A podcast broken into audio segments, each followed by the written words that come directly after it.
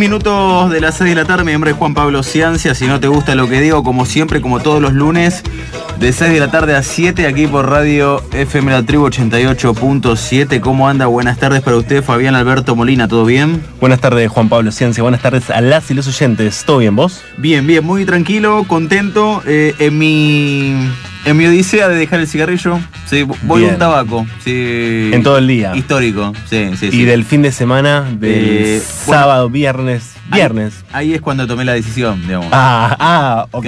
O sea, es el día uno. Es el día uno, sí, Listo. sí, sí, sí, Bueno, fuerzas y... A pura agua, también dejé el alcohol, ¿eh? Sí. Sí, sí, sí, también. No, nada de semana, nada de fin de semana. Así que nada, soy un hombre nuevo hasta, bueno, veremos nuevo aviso. Bien, a ver, eh, una cuestión. hay que aguantar. Vamos a hablar de varias cuestiones. Sí, sí. ¿Cómo anda Mailén China Benítez? ¿Cómo anda la producción general de Clásico los lunes?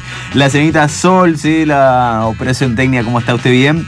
Eh, Maguito Capri a la distancia va a estar presente con nosotros, pero va, a venir en realidad. En realidad va a venir, sí, eh, Soledad, perdón, no Sol, Soledad, sí, operación técnica, perdón. Siempre mal. Sole, Sole. Siempre mal con Sole. A ver, eh, pero tampoco no estaba, no estaba el sol. O sea, no, no, no, estoy escuchando igual, pero. Es otro nombre, sí, es otro nombre. Acá te dice. ah, listo, listo. Me están acribillando, así que bueno, eh, Sole, la versión técnica. A ver, varias cuestiones. Va a estar en Maguito Capria con José Veraldi, ¿sí? Candidato a presidente de Boca Junior, ¿sí? Eh, después de lo que pasó mm, con el eje Román Riquelme, ¿no? Que aceptó la propuesta de de la oposición, de Amor Amigal con Mario Pergolini, bueno, Veraldi y el candidato del oficialismo que es Gribaudo, y apoyado por el Tano Angelisi. Entonces, vamos a tener seguramente en esta hora, seguramente la, segunda parte del programa, entrevista especial mano a mano, mano a mano, Maguito Mano a mago también puede ser, ¿no? Maguito Capria con José Veraldi, sí, histórico, bueno, que se presenta a las elecciones eh, de Boca Junior. Tenemos en música, bueno, una banda para mí legendaria. ¿Quién no escuchó? ¿Quién no bailó? ¿No? ¿Quién no se divirtió con esta banda, Fay Molina? Así es. Vamos a hablar con Mario Pájaro, sí, el Pájaro Gómez, vocalista de Vilma Palma de Vampiros. Bien, vamos a estar hablando también de lo que fue un fallo inédito, esperado. Eh, hoy pudimos tomar conocimiento de lo que fue la sentencia, los abusos en la iglesia, así el fallo histórico que condenaron a los curas del próbolo, ¿sí? del Instituto Religioso de la provincia de Mendoza que bueno, vamos a ir un poquito eh, rastreando, ¿no? Porque esto no es solo Mendoza, sino es también La Plata y también es Verona, ¿sí? En el país de Italia. Bueno, vamos a hablar... Em, a ver, perdón, se fue. Sergio Salinas, sí, abogado querellante de la causa de Próbolo, de lo que fue, bueno, condenas eh, históricas, ¿no? 45 y 42 años para los curas que han abusado eh, a muchos niños. Eh, es tormentoso lo, ocurrido. Bueno, vamos a un poquito a repasarlo. A ver, temas del día, ¿sí? Vamos a hablar de Bolivia, sigue el llamado a elecciones, eh, pero con proscripción de Evo Morales, insólito Uruguay y lo que pasó en Uruguay, ¿no? Algo bastante complejo. Sí, la mínima diferencia, ¿no? Este empate técnico, ¿no? Sí, hay un balotaje. dicen que hay una diferencia de 29.000 votos a favor de la calle Pou Sí, pero bueno, eh, la Cámara Electoral decidió exponer los resultados fehacientes entre jueves y viernes de esta semana, ¿sí? Así que polarización extrema en Uruguay. Juan, te doy el, dato exacto, 28.666 votos son los que separan un candidato a otro. Bien, Chile vamos a hablar de lo que es hoy lunes de movilización y mañana paro general, ¿sí? En todo Chile, bueno, hay varias de las centrales obreras se han manifestado, docentes también. Bueno, Argentina voy a hablar de River un poquito yo, quiero, estoy, sí, estoy muy amargado, me han llegado muchas de esas stickers y esas imágenes con la Memes. de Flamengo. Eh, varias cuestiones, sí, estamos un poco tristes del público de River, pero contentos con nuestro equipo. Eh, el mago va a ampliar, obviamente. Eh, movimientos políticos, un poquito de CFK, sí, que vuelve a hablar en Quilmes, el fin de semana. El, gabinete de Alberto Fernández que tiene fecha, ¿sí? Se va a conocer la el gabinete entero de Alberto Fernández después de muchas especulaciones. A ver, eh, temperatura, estamos a 20 grados ¿eh? aquí en la provincia de Buenos Aires, ciudad de Buenos Aires también. Fay Molina, redes sociales. Arroba Sinoteros nos encuentran en Twitter e Instagram. Si no te gusta lo que digo en Facebook y www.sinotegustaloquedigo.com.ar es nuestro blog. Bien, 10 minutos de las 6 de la tarde y es tiempo, sí, de nuestro querido tránsito.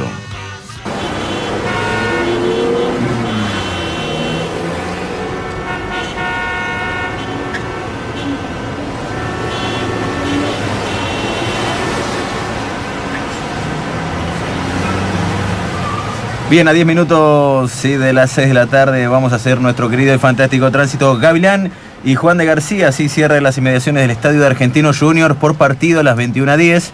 Sí, por su parte, hablar de Plaza de Congreso, concentración de manifestantes sobre vereda no afecta la calzada, si esto es en Diagonal Sur y Perú. Por su parte, subte y trenes funcionan con normalidad.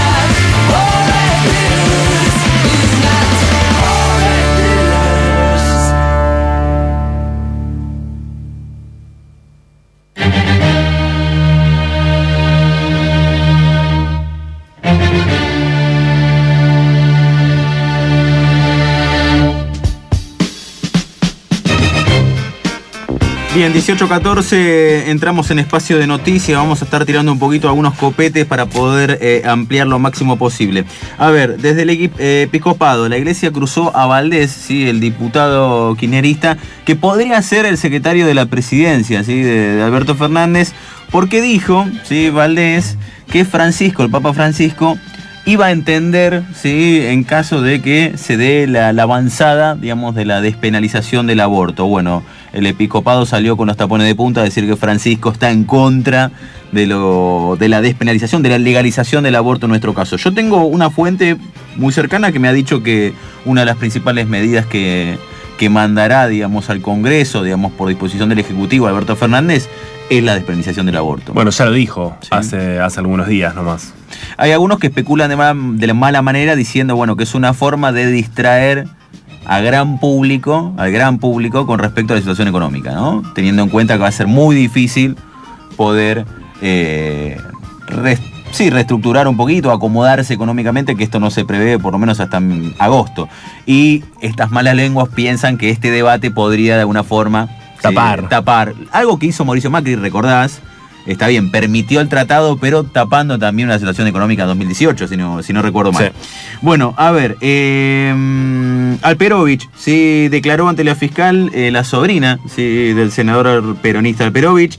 Eh, Felipe Solá, sí, un, si querés, un camarada también, un compañero de Alperovich, pidió le sugirió ¿sí? la posibilidad de la licencia ¿sí? a su cargo. Me parece que eh, se cae de, cae de cartón de que se viene, me parece, una licencia para, para Alperovich. A ver, eh, te decía en la apertura, el anuncio oficial del gabinete Alberto Fernández será el viernes 6 de diciembre. Sí, viernes 6 de diciembre se termina el gran misterio de, bueno, de quién va a ser Principalmente me parece que hay un puesto que está ahí que nadie sabe nada y es el de ministro de Economía, ¿no? Que sí, clave casualmente es eh, el más importante. Eh, seguimos con la primera vuelta de noticias, dale. Así es, Juan. Bueno, hoy es el Día Internacional de la Eliminación de la Violencia contra la Mujer y bueno, se conocieron algunas, em, algunas cifras, ¿no? Justamente, em, vamos eh, puntualmente con un informe de la Oficina de la Mujer de la Corte Suprema de Justicia, quien analizando ¿no? algunas de las causas, el 38% de las causas por femicidio no contemplaron la violencia de género en la imputación, según un relevamiento bueno que justamente fue difundido hoy, ¿sí? en base a causas reportadas por los tribunales de todo el país iniciadas entre el 1 de enero y el 31 de diciembre del 2017. El relevamiento que conforma el primer informe sobre el avance de las causas judiciales sobre femicidios arrojó que de las causas en las que se tramitan femicidios e iniciadas en el 2017 se encontraban y que se encontraban el 31 de diciembre del 2018, el año pasado, en etapa de juicio o investigación, 97 eh, contemplaban en sus imputaciones o carátulas la violencia de género, 63 no lo hacían y una no contaba directamente con ninguna imputación o carátula. Todas estas categorías ¿no? de las que hablamos conforman un universo total eh, de causas informadas que brinda, eh, digamos, como estadística final, el 61% de las causas contempla la violencia de género, 38% no lo hace y el 0,05% no cuenta con ninguna carátula o imputación. Juan, otro dato que se dio a conocer en el día de la fecha sobre un total de 229 femicidios, una cifra que incluye 3 suicidios feminicidas y 23 femicidios vinculados y 8 transfemicidios perdón, se registraron entre el 1 de enero y el 31 de octubre de 2019 en la Argentina, según un relevamiento del Observatorio de Femicidios del Defensor del Pueblo de la Nación. Otra de las cifras que, bueno, que se dieron a conocer por lo menos en el día de la fecha en torno a esto, bueno, justamente al Día Internacional de la Eliminación de la Violencia contra la Mujer. Bien, balotaje presidencial te comentaba en Uruguay, la elección fue pareja, sí. Muy pareja. Y el ganador se va a saber recién jueves o viernes, ¿sí? si es la calle Pou o el candidato de Daniel Martínez del Frente Amplio. Todos sabemos, eh, por lo que vemos, diferencia, la última que se sabe era 28.600. 666 votos, nada más. A favor de la calle Pou. Bueno, unas palabras de Daniel Martínez, intentaron enterrarnos.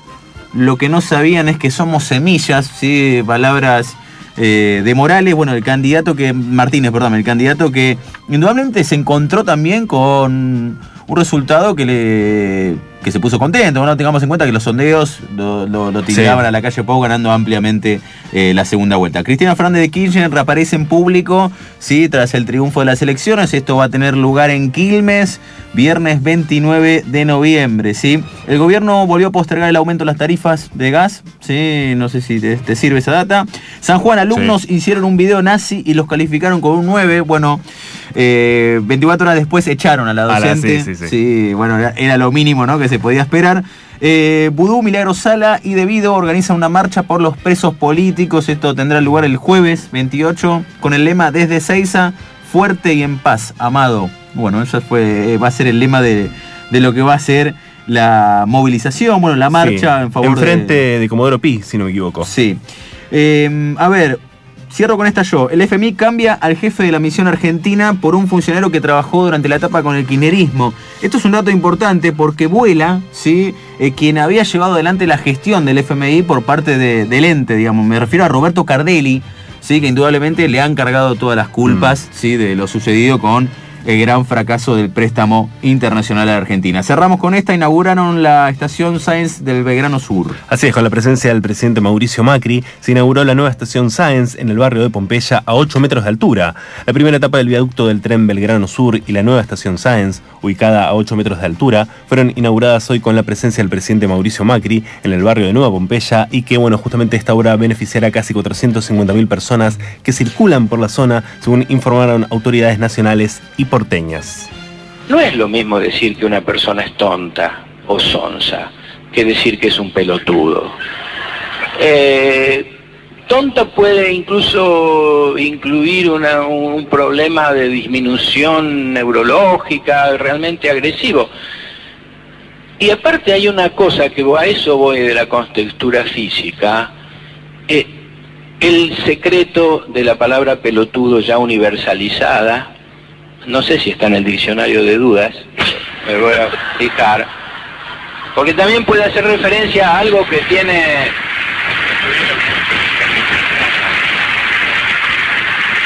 se puede hacer referencia, lógicamente, a algo que tiene pelotas.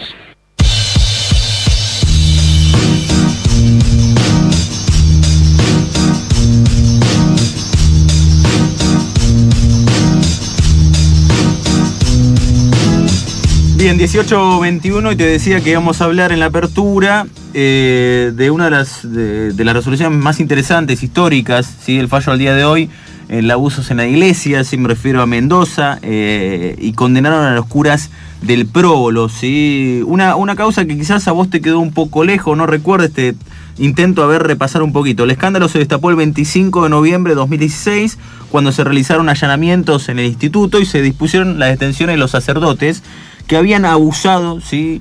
a muchos chicos del instituto. Esto no se refugia solamente en el caso de Mendoza, sino también que va hacia otros lugares como por ejemplo La Plata, ¿sí? mucho antes, y Verona en Italia. Tenemos en línea a Sergio Salinas, que es abogado querellante en la causa Próbolo. Sergio Juan Pablo Cianza, un gusto, buenas tardes. ¿Qué tal? ¿Cómo les va? Buenas tardes. Bueno, Sergio, eh, antes que nada, gracias eh, por, tenerlo. Sé que es un día muy especial. ¿Cuál es la sensación personal, particular? Eh, sabemos que se vivieron muchas cosas, muchas sensaciones el día de hoy. Sí, si tenemos tiempo para decir las cosas como son, primero le agradezco a ustedes, porque a lo que hablamos siempre con los familiares tiene que ver que si esto no hubiese existido con la visibilización que le dieron los medios de prensa, no hubiésemos llegado al lugar que llegamos. Entonces, primero eso. Y segundo, tiene que ver con un nivel de, de conformidad con la sentencia. Por supuesto, uno se puede poner en exquisito y le gustaría más menos cuestiones, pero la sentencia en términos de que ha declarado que los hechos existieron, que las víctimas son víctimas y quienes a quienes ellos denunciaron son responsables de los delitos, más allá de cuánta pena, más o menos, es muy satisfactoria porque por primera vez los chicos han logrado que la justicia baje el martillo y diga, acá hay responsables y ellos dicen la verdad. Contrariando todos los que han mentido. Ejemplo, Iglesia Católica, algún que otro gobernador o funcionario de turno que decían que esto era mentira.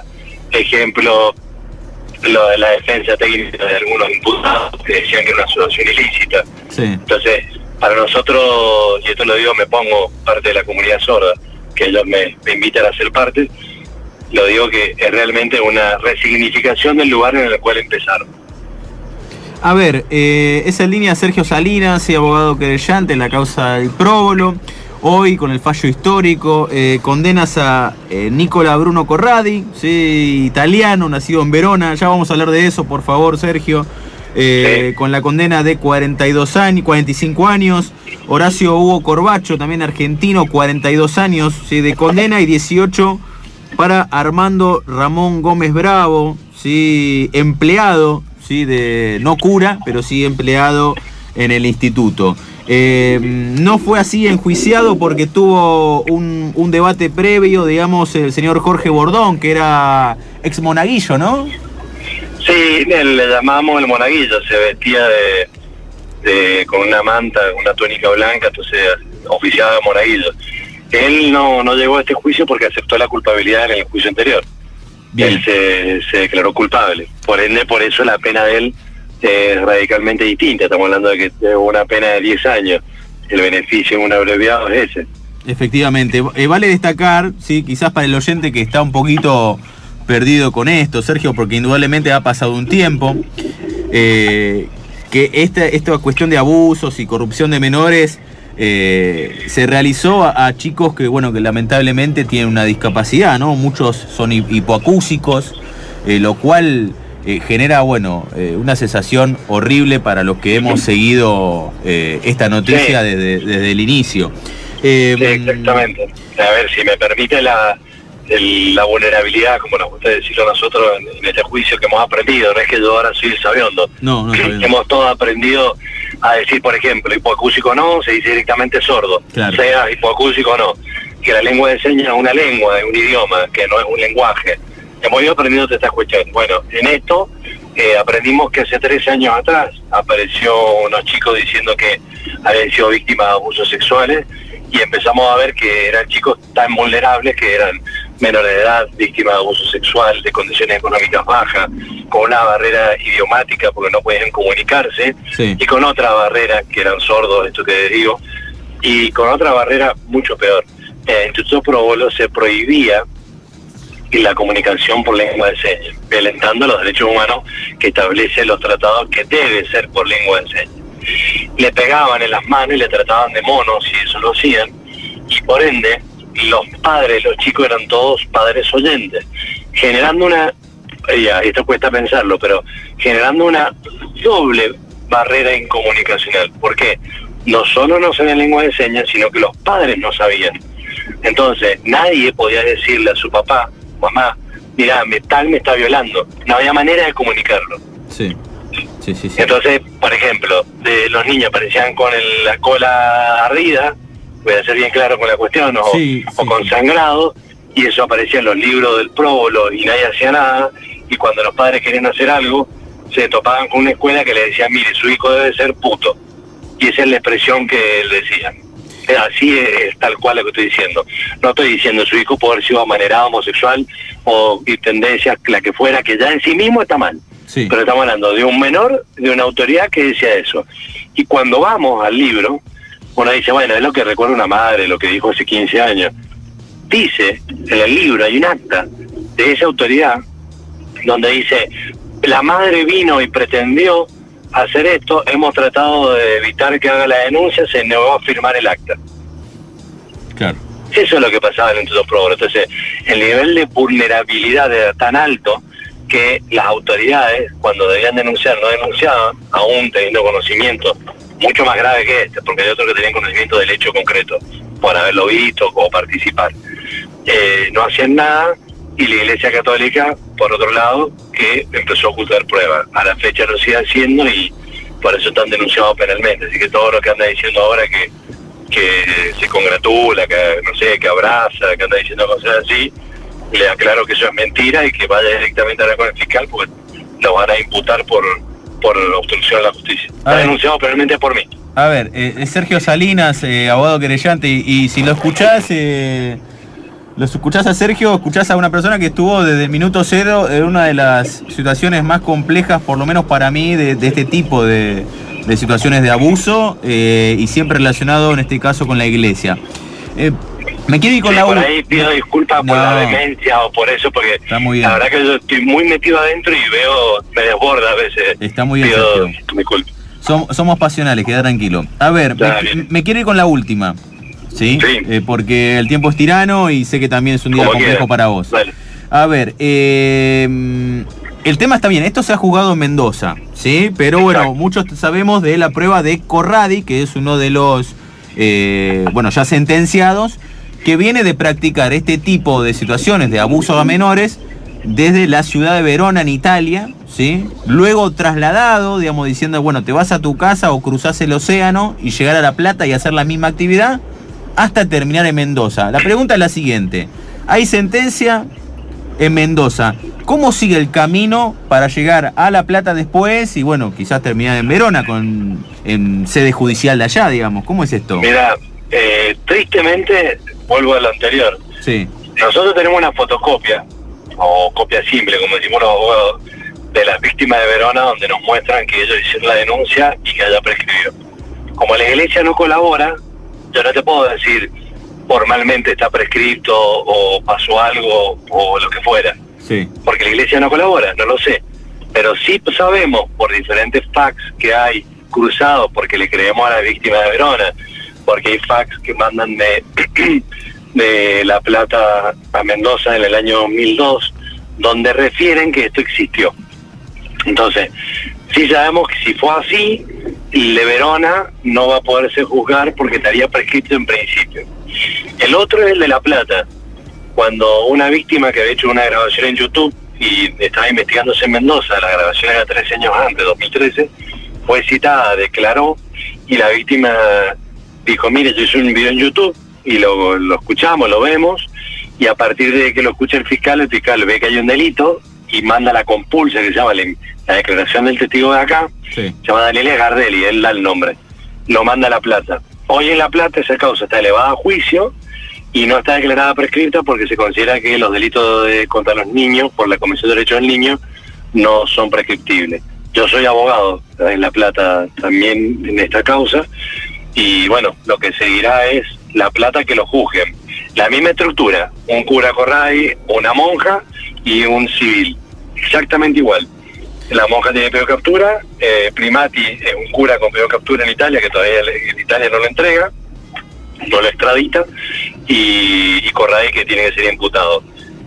Esa estructura en La Plata, bueno, va a llegar a ese puerto. Creemos que la de Verón a ningún lugar, y en Mendoza seguiremos porque acá el poder civil, en gran medida, no toda, pero en gran medida sí, le ha puesto límite al poder eclesiástico y hemos logrado trascendencia. Sergio. Que es la segunda, no olvidar. Te mando un abrazo muy grande, como siempre. Eh, bueno, acá estaremos para, para, bueno, para lo que suceda y para tu, tu gana de participar en el micrófono. Te mando un abrazo Bueno, grande. muchas gracias y como estoy diciendo, por obligación de la víctima, esto es- me han mandado, mandado esta demanda. Si no fuera por ustedes, en serio que esto no salía, así que muchas gracias. No, no, no, el gusto es para nosotros eh, que estés vos justo en este día tan importante para, para el país, realmente. Un abrazo. Bueno, un abrazo muy grande, hasta luego. Bien, pasaba Sergio Salinas, abogado creyente en la causa Próbolo. Sí, fue realmente muy, pero muy eh, impactante. Pausa, volvemos. dale. Cuenta despacio,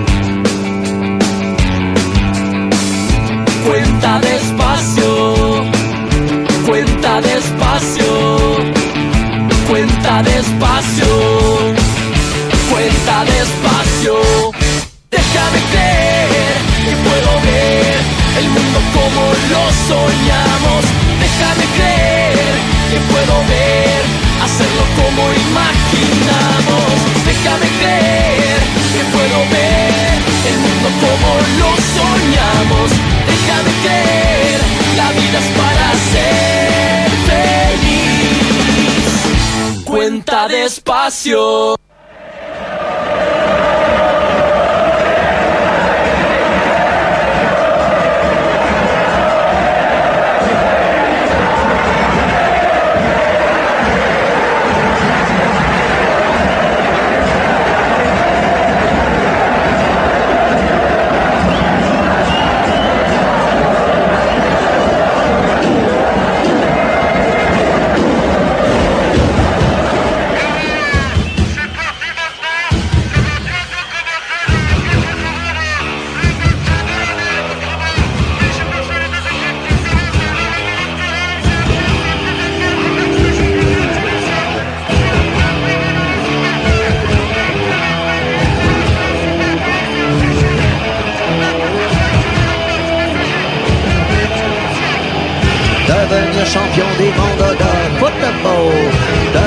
Champion du monde de football, devenir champion du monde de football. 18 y 39 minutos, seguimos en el aire en Si no te gusta lo que digo por FM La Tribu 88.7, mi nombre es Matías Capria, me sumo a la mesa junto a los sinoteros Fabi, Juan, ¿cómo andan muchachos? Esto es Columna Deportiva, ¿cómo están? Buenas tardes, Maguito, ¿todo bien vos? ¿Cómo anda, Maguito? ¿Bien? Muy, muy, pero muy bien, Juan. Eh, bueno, con mucha información que tiene que ver con la fecha, Sí, porque ayer hubo Superliga el fin de semana también, además del partido de River con Flamengo, que se jugó por la final de la Copa Libertadores de América. Pero no quiero dejar de decir rápido porque después me olvido, hoy se termina la fecha de la Superliga, la, fecha número 14, y hay muchos partidos. Juegan a las 7 de la tarde Colón Estudiantes, Patronato Godoy Cruz a la misma hora. 9, y 10 el partido quizá más esperado por la punta del campeonato, Argentinos Juniors, el equipo de Diego Dabove va a enfrentar a Newells de local en Paternal. Y a la misma hora, 21 a 10, Rosario Central recibe al Doside de Mar del Plata. Todos los partidos se pueden ver por el Pack Football. Y bueno, eh, eso para cerrar lo que tiene que ver con Superliga. ¿sí? Traje algunas informaciones. Y bueno, ayer lo más próximo, vamos desde lo último a lo anterior. ¿sí? Ayer con goles de Guanchope Ávila y Alexis McAllister, Boca le ganó a Unión, quedó como único líder de esta Superliga, por eso decía que hay que esperar el partido de Argentinos Juniors.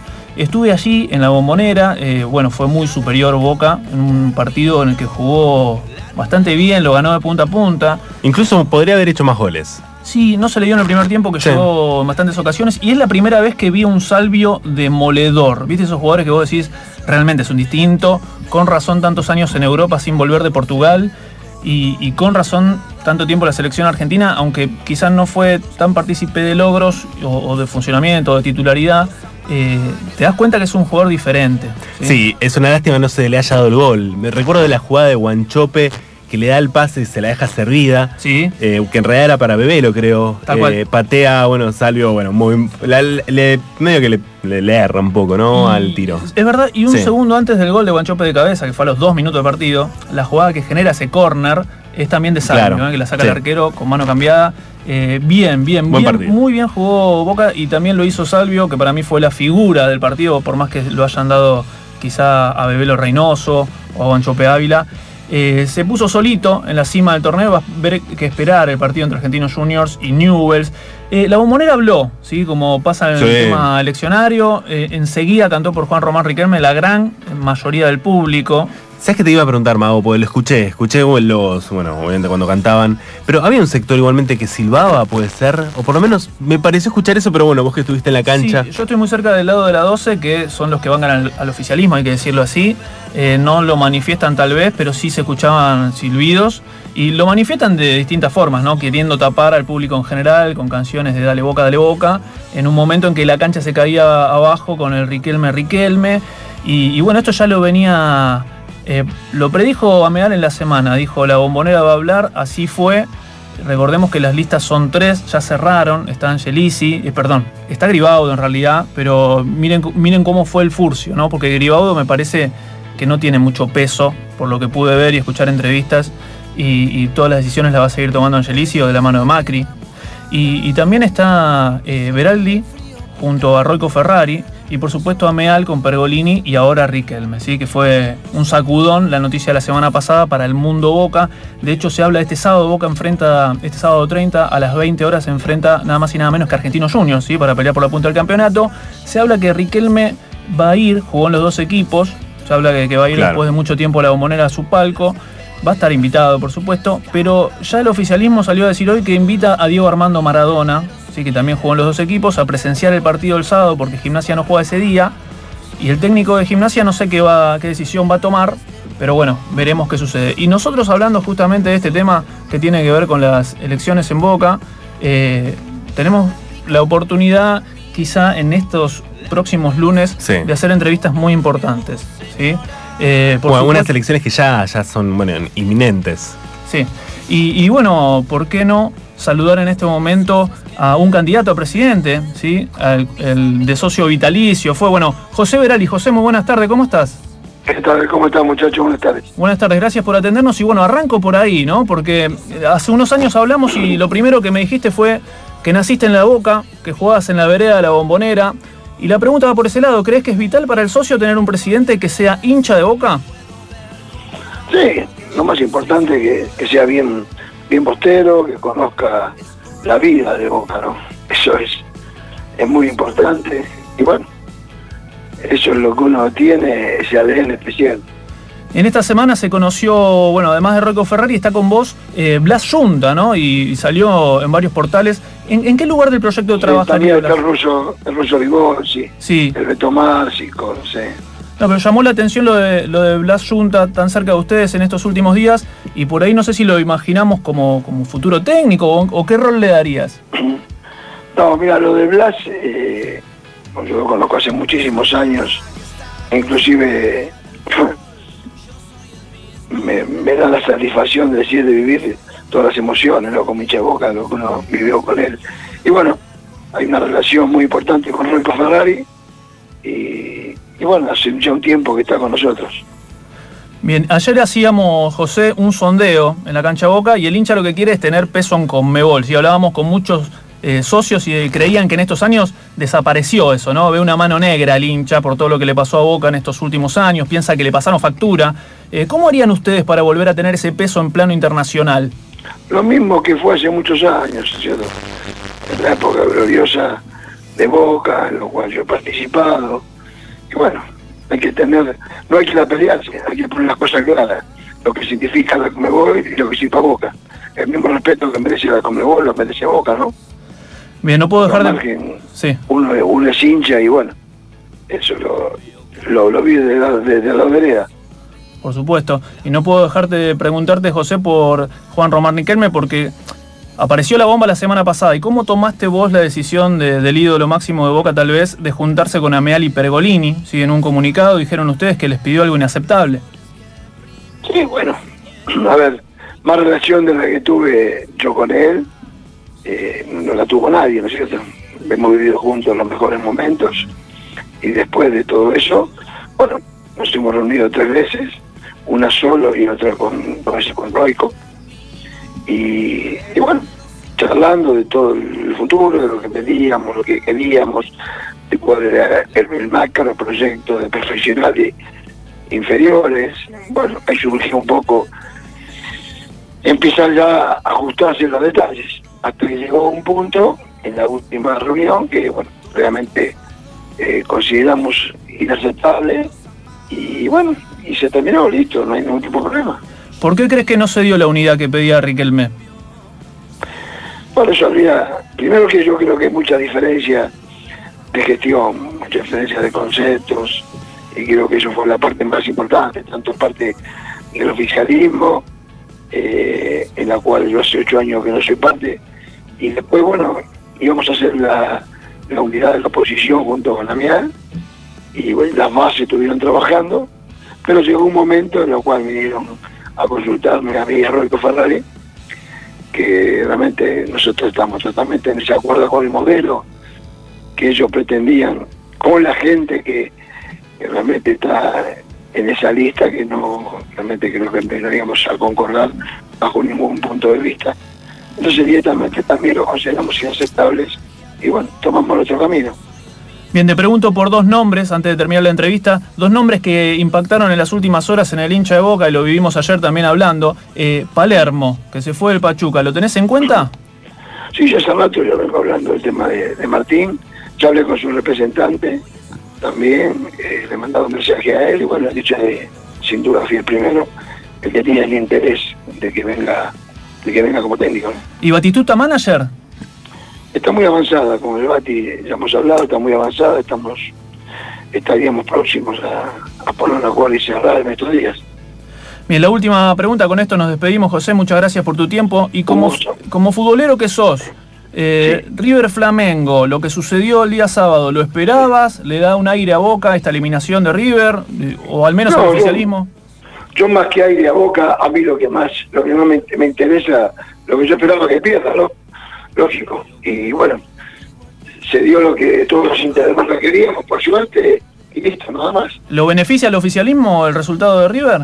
No, no, nos pone felices a todos los hinchas de Boca, que es, es lo que más queremos, nada más. Muchas gracias, José, por tu tiempo, como siempre. Un abrazo grande. El gusto es mío, eh, un abrazo muchachos. José Veraldi, eh, aquí en FM La Tribu 88.7. En Si no te gusta lo que digo, después de varios años volvió a salir al aire con nosotros. Cerramos Deportiva, eh, ya dijimos los partidos de hoy y seguimos en contacto a través de nuestras redes sociales, arroba sinoteros. Esto fue José Veraldi en Deportes.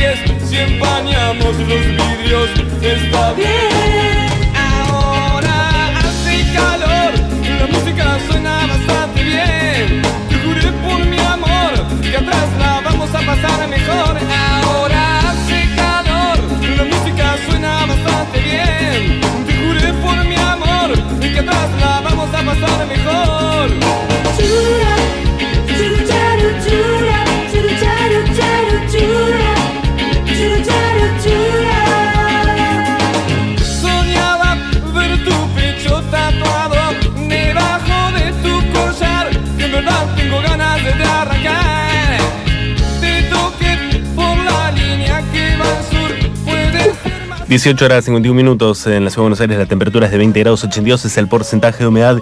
Bien, justamente estamos escuchando a Vilma Palma de Vampiros con el tema, el gran tema Auto Rojo. Y tenemos justamente del otro lado de la línea a Mario El Pájaro Gómez, bueno, vocalista. Eh, a ver si él. Creo que se ha cortado la comunicación, esos errores que, bueno, cosas que pueden pasar, ¿no? En una entrevista telefónica. Esperamos tenerlo en segundos igualmente. Eh, ¿Qué tema este, ¿Qué no? La verdad que. Eh, voy a, digamos, mencionarle a él eh, justamente mi- uno de mis primeros recuerdos radiales. Sí. Sí, tiene que ver con Vilma Palma. Es una banda que. ¿Por? que- no, ahora después no, no Ah, vamos a quemarlo. bueno, bueno, pero le, le voy a hablar al respecto. Yo en un Bueno, momento sí. de mi vida lo, me ponía todos los viernes Vilma Palma eh, para salir a, a pelear el fin de semana, el Sí. comienzo del fin de semana. Eh, ¿Qué tema? ¿Algún tema en particular o.? Eh, auto, sí, el auto, Auto rojo. rojo, la pachanga, porque no. Sí, todos esos temas que, geniales. Sí, sí, sí. Bien, bien, eh, 18 horas 52 minutos, a ver si se recupera. La comunicación está complicada, al parecer, lo tenemos o no. Em, pero bien, a ver si hay pulgar arriba. Tenemos del otro lado de la línea, entonces, como mencionábamos, a Mario, el pájaro Gómez, vocalista de Vilma Palma de Vampiros. Mario, buenas tardes, ¿cómo estás, pájaro? ¿Qué tal? ¿Cómo te va? Buenas tardes, ¿cómo andan? ¿Todo bien, vos? Muy bien, muy bien, acá en Perú, todo bien. Eh, bueno, justamente, ¿no? Me Tenía esa duda. Sé que tocaron eh, anoche, justamente por allá, en los festejos del el 478 aniversario, no sé cómo se dice, de bueno, de una lo- localidad justamente de Perú. ¿Cómo, ¿Cómo estuvo la fecha? Estuvo lindo, estuvo lindo, mucha gente, este, tocó un poco de lluvia de concierto a la hora de, de de salir a, a- a tocar, pero estuvo, estuvo muy lindo, mucha gente, festival, este, y nada, fuimos, tocamos y ahora ya estamos en, en Lima esperando las horas para volver a, a Rosario, ¿no? A casa. Ah, que claro, a casa. Bien. Eh, sabes que, bueno, la verdad me, me- da placer justamente eh, hablar con vos porque justamente siempre lo, he dicho, uno de mis primeros recuerdos, eh, digamos, relacionados a la radio, eh, tiene que ver con, bueno, con este tema que escuchábamos, ¿no? Auto Rojo y por supuesto Vilma Palo de Vampiros, porque yo, a ver, de chico era de, grabar mucho en la radio, si tenía algún cassette TDK, aquellos clásicos cassettes que se vendían, que creo que se siguen vendiendo o, o no, no lo sé, o a veces incluso agarraban un cassette que digamos, era de algún artista y lo sobreescribía pegando una cinta scotch. Y yo grababa muchos temas de la radio. Y justamente uno de los primeros temas que, de los pocos que recuerdo, fue justamente Auto Rojo. Eh, te hablo, bueno, no sé, año. No, no, era muy chico. La verdad que no podría especificar la edad, pero no sé, año 92, 94, no, no, 94, 95 más o menos. Pero, pero, digamos, a ver, ha pasado tanto, tanto tiempo justamente de que se hizo, de que hicieron este tema, ¿no? Eh, ¿Qué recuerdos te trae? Bueno, algo te entendí porque se escucha medio feo. Eh, no, Sí. los mejores, o sea, éramos mucho más jóvenes y veníamos con la presión del primer disco que tenía La Pachanga y Bye Bye, que habían pegado fortísimo. Y ese segundo disco que tiene Auto Rojo, bueno, fue mucho más fuerte que el primero, ¿no? Este, no me acuerdo ni me preguntes cómo, Sí. cómo se hizo, porque nos, ensayamos un verano, me acuerdo, entre el 92 y el 93. Y bueno, nos pusimos allá y salían todas las canciones y de repente cuando nos pusimos a grabar el disco, lo terminamos a mitad del 94 y bueno, creo que no sé si no fue más fuerte que el primero, sobre Claro. todo en América Latina que anduvo, anduvo muy bien, pero no, los, los mejores, los mejores recuerdos, los, los- éramos mucho más inquietos, éramos mucho más traviesos y nada, este hermosos recuerdos por todos lados, por Argentina, por cualquier lugar, Bueno, los mejores recuerdos. Eh, justamente hablabas un poco de la composición, ¿no? De, eh, de- de- de- bueno, del, del tema y en general, ¿no? De la banda, pero eh, ¿ha variado? Me imagino que sí, ¿no? Pero ¿ha variado, eh, digamos, la, la forma de componer los temas desde aquel entonces hasta este presente? Y sí, sí, lo que pasa es que ahora por ahí estamos un poquito mucho más aburguesados, ¿no? O sea, ahora Sí. bueno, ahora nos vamos a poner a ensayar tranquilo para, para armar algo nuevo, pero estamos mucho, mucho más, como estamos siempre girando y trabajando, por ahí los lugares para, los espacios para, para ponerse a componer son, lo tenés que buscar vos, no tenés que obligártelos, ¿me entendés? Claro. Y creo, creo que en esa época por ahí tenía mucho que ver también que había mucha presión, ¿viste? Eh, Eh, de, nos decían- de la- discográficas. la di- claro, no, no. Bueno, todas las discográficas son iguales, pero nos metían Sí. presión. Mirá que hacer otro disco. Entonces era el reto de uno hacer otro disco y bueno, nos poníamos las pilas.